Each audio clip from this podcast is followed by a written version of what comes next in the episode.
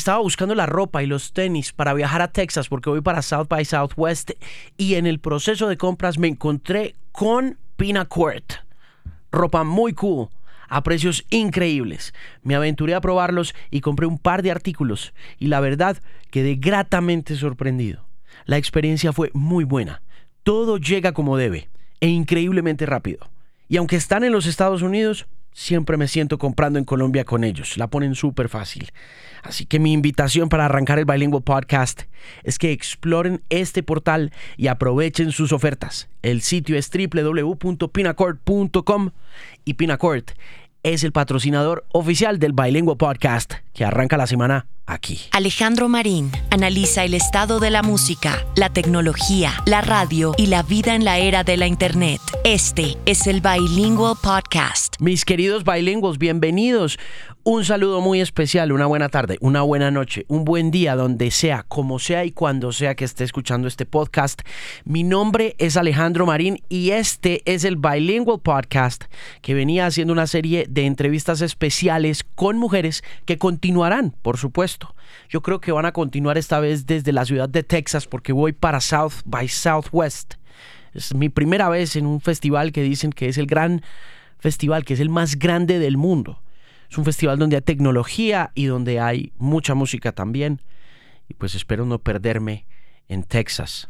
Así que las entrevistas con las chicas continuarán esta semana en la medida en que podamos conectarnos lo que más podamos con la producción del Bilingual Podcast para poder llevar a cabo el producto. Algunos me dijeron que no encontraron el podcast de Rebeca León en Spotify. Ya hice la pregunta y no entiendo qué fue lo que pasó. No sé por qué el podcast con Rebeca no se subió al Spotify. Pero pues usted lo puede encontrar en otras partes, ¿no? puntualmente en mi página web, en themusicpain.com. Y también lo quiero invitar para que si tiene el celular inteligente y puede descargar una aplicación más ahí está mi aplicación en Android y en Apple, en la App Store. Se llama Pimp by Alejandro Marín. Y ahí me puedes llevar a todas partes cuando quiera escuchar el podcast. Simplemente lo ajusta a sus notificaciones, lo ajusta a sus configuraciones y ya queda listo para escuchar el Bilingual Podcast. Martin Gore de Depeche Mode es mi invitado especial el día de hoy. La conversación fue una conversación muy cortica, fue una conversación puntual de 15 minutos. Como buen británico arrancó a las en punto, 5 y 45 y terminó faltando dos minuticos para las 6. Fue una conversación grata, cálida, con un hombre que es una leyenda de la música porque el rock era una cosa antes de Depeche y otra muy distinta después independientemente de que mm, ya la electrónica existiera y de que hubiera sintetizadores y cosas pasando, pues obviamente no eran consideradas rock. Y uno de los primeros artistas que apareció en las programaciones de rock de los Estados Unidos fue Depeche Mode. La primera banda de la que se tiene registro que apareció en la programación de una emisora en FM donde solamente sonaban cosas como Led Zeppelin como Leonard Skinner o como The Eagles fue un clásico de Gloria Jones hecho en manos de un grupo llamado Soft Cell. Una canción de 1982. Se tiene registro de Tainted Love como esa primera canción que alcanzó números récord en eh, el mundo de la música gracias a la rotación de esa canción en una emisora de rock. Pero antes de eso, en 1979, los Depeche Mode ya habían cruzado el umbral y ya estaban sonando en la emisora K-Rock de la ciudad de Los Ángeles y considerados como una banda de rock en un momento en que los sintetizadores y la electrónica eran muy mal vistos por los rockeros que eran mechudos y que eran, no sé, como mucho más masculinos. Ese tema de los sintetizadores lo hablábamos en Mañanas X como que implicaba feminidad.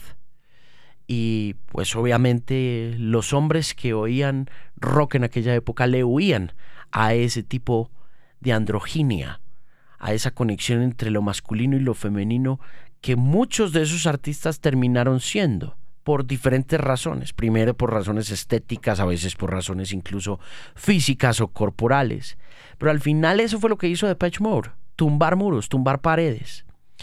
Y en esta época en la que no los estamos tumbando los muros, no estamos tumbando las paredes, sino que las estamos erigiendo, pues Martin Gore tiene muchas, muchísimas cosas que decir al respecto.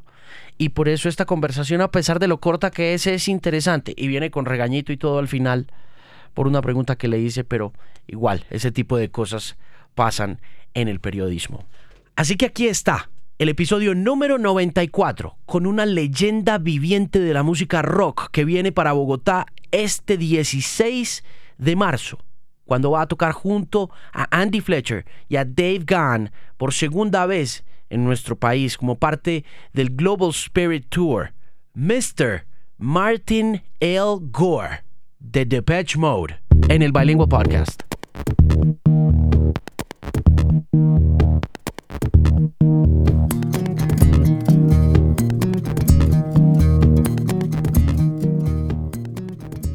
Hello, Alejandro. How are you, Martin? I'm good, thank you. How is Mexico? It's good. We we only arrived here um, yesterday evening, um, but yeah, we went out for a little while today, and yeah, it's good. It's nice. At least, at least we're in the warm. At least, at least yeah, we, we we were in um, Eastern Europe for the last month of the European tour, and it was you know about minus 15 there most of the time. How many dates have you played so far on the Global Spirit Tour? I would guess, I, and this is a guess, I would say something like 115. My goodness, that is an incredible amount of shows. Yes, I know. It's um, crazy. I remember thinking that we were up to 100 once, and we counted it, and it was 98, and we've done quite a few since then. So I'm I'm guessing 115, but I could be slightly off either way. Do Do you have a feeling that uh, as times go by, as time goes by, you have to play more shows now than you did before when you started? Um, in a way, I think we feel that um, we have to play more shows because um, yeah, there's just such a demand, um, and yeah, we don't even um, go to a lot of uh, countries around the world. Um, you know, we haven't been back to Japan since 1994. Wow. Um, you know, but it's uh, you know, it, I think if we were to, if we played to fulfill the demand that there is for us, we we would be playing for like probably like four years instead of one and a half. Why did you uh, skip Japan? Why have you skipped Japan since 1994? Well, it's.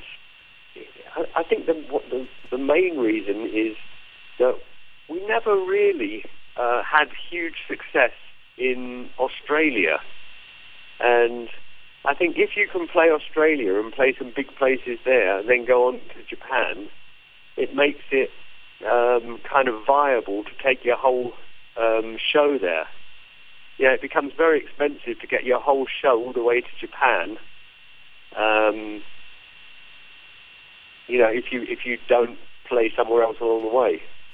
How do you measure success nowadays? Now that the album is pretty much gone as an object of desire and, you know, uh, an object to be purchased, and you're constantly being measured by streams and things like that, and Depeche Mode isn't uh, necessarily that kind of an act. It's not necessarily that necessarily that kind of an artist.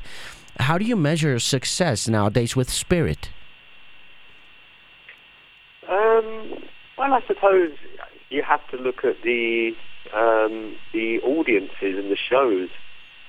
Um, you know, even though album sales and downloads or whatever, and if you add them all up, um, the actual figures are, are way down on what they used to be. Music is still as popular as it ever was, um, and you know, every tour we seem to play, we play to more people. So, you know, I suppose you could gauge it in that way.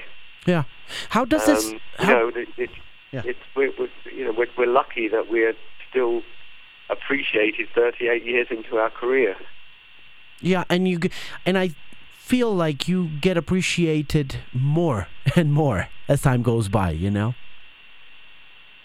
Yeah, I think that um, know we're very fortunate that we have Dave as a front man. I mean, I think he's one of the greatest frontmen out there, and you know I think that that, that really helps, obviously, in the the um, live situation. I think people love coming to see the band in general, but I think they love seeing Dave's um, um, frontman antics.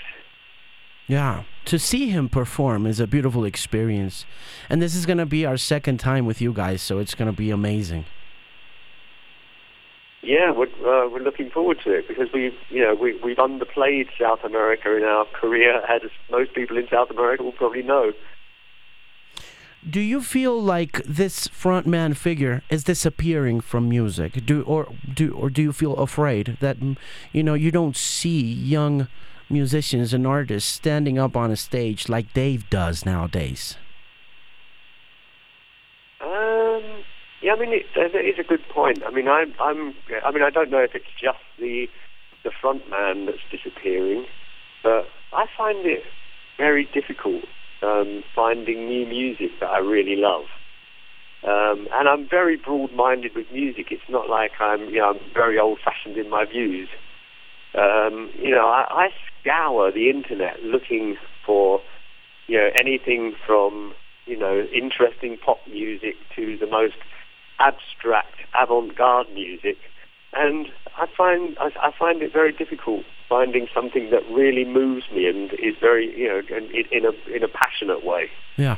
Back when you guys started, you guys were pretty much pioneers of so many things, not just you know. Uh, fashion wise photography wise i mean th- this whole concept was so big and it was so exciting and so intriguing and it continues to worry me to see that maybe you know we we just we might just have to uh get used to the fact that you guys were the pioneers of so many things like many artists in the 80s and the 90s and maybe everything is invented yet? I don't know. What's your take Well, one thing I think that is a problem is um, the music industry has pretty much disappeared, which means that budgets have disappeared, which means that people don't have the the, the money to explore uh, and you know uh, be be so creative and inventive anymore. You know, during, during the 80s, you know, people would spend fortunes on videos, or young 80s, 90s, even into the 2000s.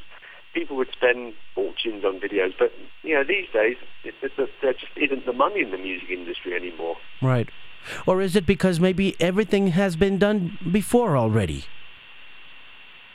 No, I mean I, I think that I mean I, I honestly think that the, the, the, the, the budgets just don't exist. I mean these days, um, you know, the everything can be done much cheaper mm-hmm. because you have the internet. You know, you have social media. yeah Um, so who's going to go out and you know make some like amazing piece of art to sell their record when they can tweet? That's true. Now that you mentioned social media, I want to talk a bit about Where's the Revolution and what you think about this song's message a good year and a half, two years into performing it live, and what you think it can actually do or what it was meant to do in the very beginning when it was recorded. Um, is will there be a revolution of the people happening or is it just what the song says you know but we're just letting Uh, everybody down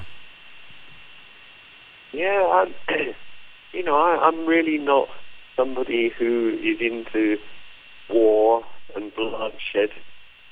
Um, I just hate seeing the world the way it is at the moment, with um, you know morons running countries, Um, and you know, the, the the worst thing about it is, you know, like in America, for instance, Trump is putting in people into all the key positions who seem to be like exactly the person you don't want in that key position, um, especially when it comes to, uh, you know, safeguarding the planet.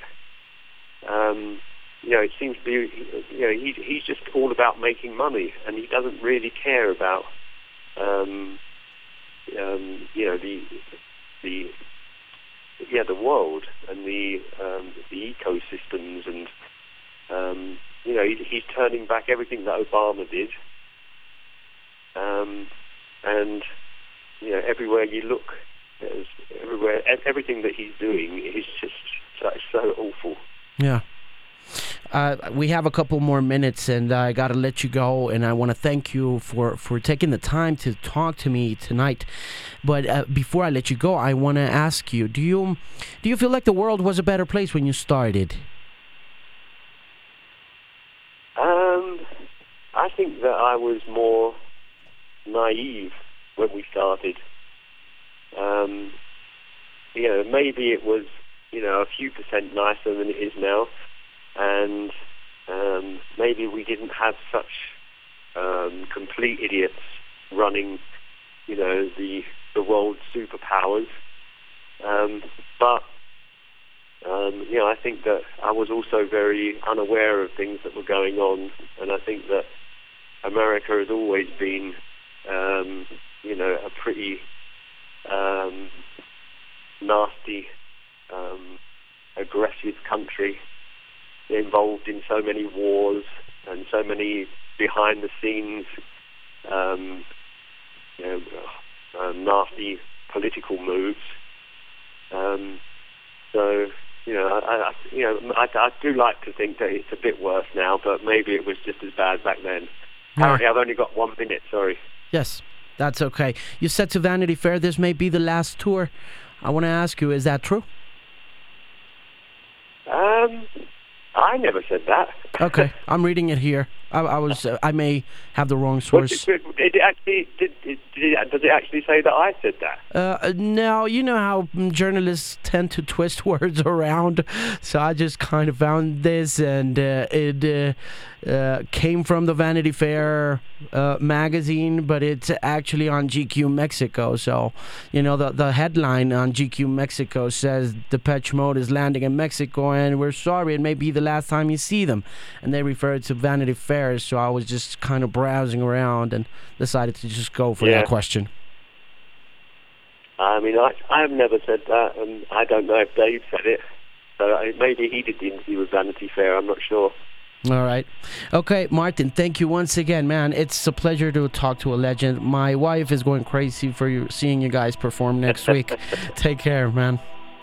All right. Well, thank you very much. Thank you. Bye bye. See you. Muchas gracias por escuchar el Bilingual Podcast en esta edición número 94 patrocinada por Pinacourt. Si usted alguna vez se ha preguntado por qué comprar productos de marca es tan costoso o por qué tener acceso a moda internacional es tan complejo, Pinacourt.com es un portal en línea que ofrece productos excepcionales, los que usted tanto deseaba con descuentos de hasta 80% y que puede comprar desde su casa en su dispositivo favorito y Pinacourt va a entregarle la orden en cualquier parte de Colombia donde oiga este podcast. Le garantizan una experiencia agradable, segura, rápida y económica y estoy seguro que le va a encantar. Visite www.pinacord.com, patrocinador oficial de este Bilingual Podcast que llega a su fin. Recuerde que si lo escucha a través de iTunes puede darme una reseña o también puede descargar la app Pimp by Alejandro Marín que está en ambos mercados, en el Android y en el eh, mercado de iTunes, en el App Store. Y por supuesto, para todas las inquietudes y recomendaciones musicales, visite www.themusicpain.com, una voz confiable en la música.